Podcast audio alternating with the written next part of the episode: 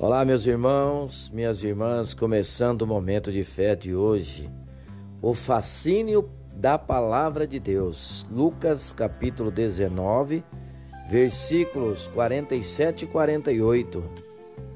Todos os dias ele ensinava no templo, mas os chefes dos sacerdotes, os mestres da lei e os líderes do povo procuravam matá-lo. Todavia, não conseguiam encontrar uma forma de fazê-lo, porque todo o povo estava fascinado pelas suas palavras. Observe novamente essa expressão. O povo estava fascinado pelas suas palavras. A palavra de Jesus era fascinante Outra versão desse texto da Bíblia diz que o povo era cativado por ele.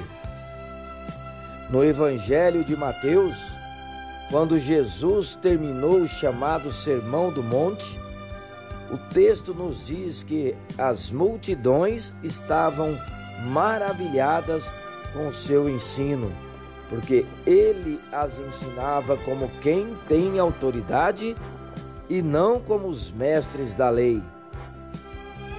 A palavra de Deus continua fascinante e cativante em nossos dias.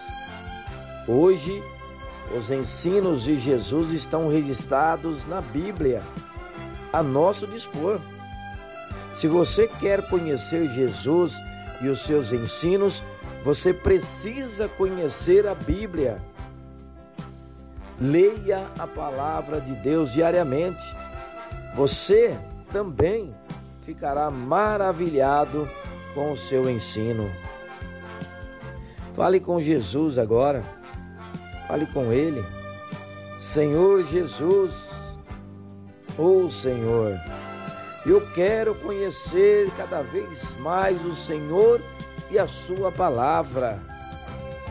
Me conceda desejo e vontade de ler a Bíblia e também me capacite para que eu possa entender aquilo que o Senhor quer falar comigo.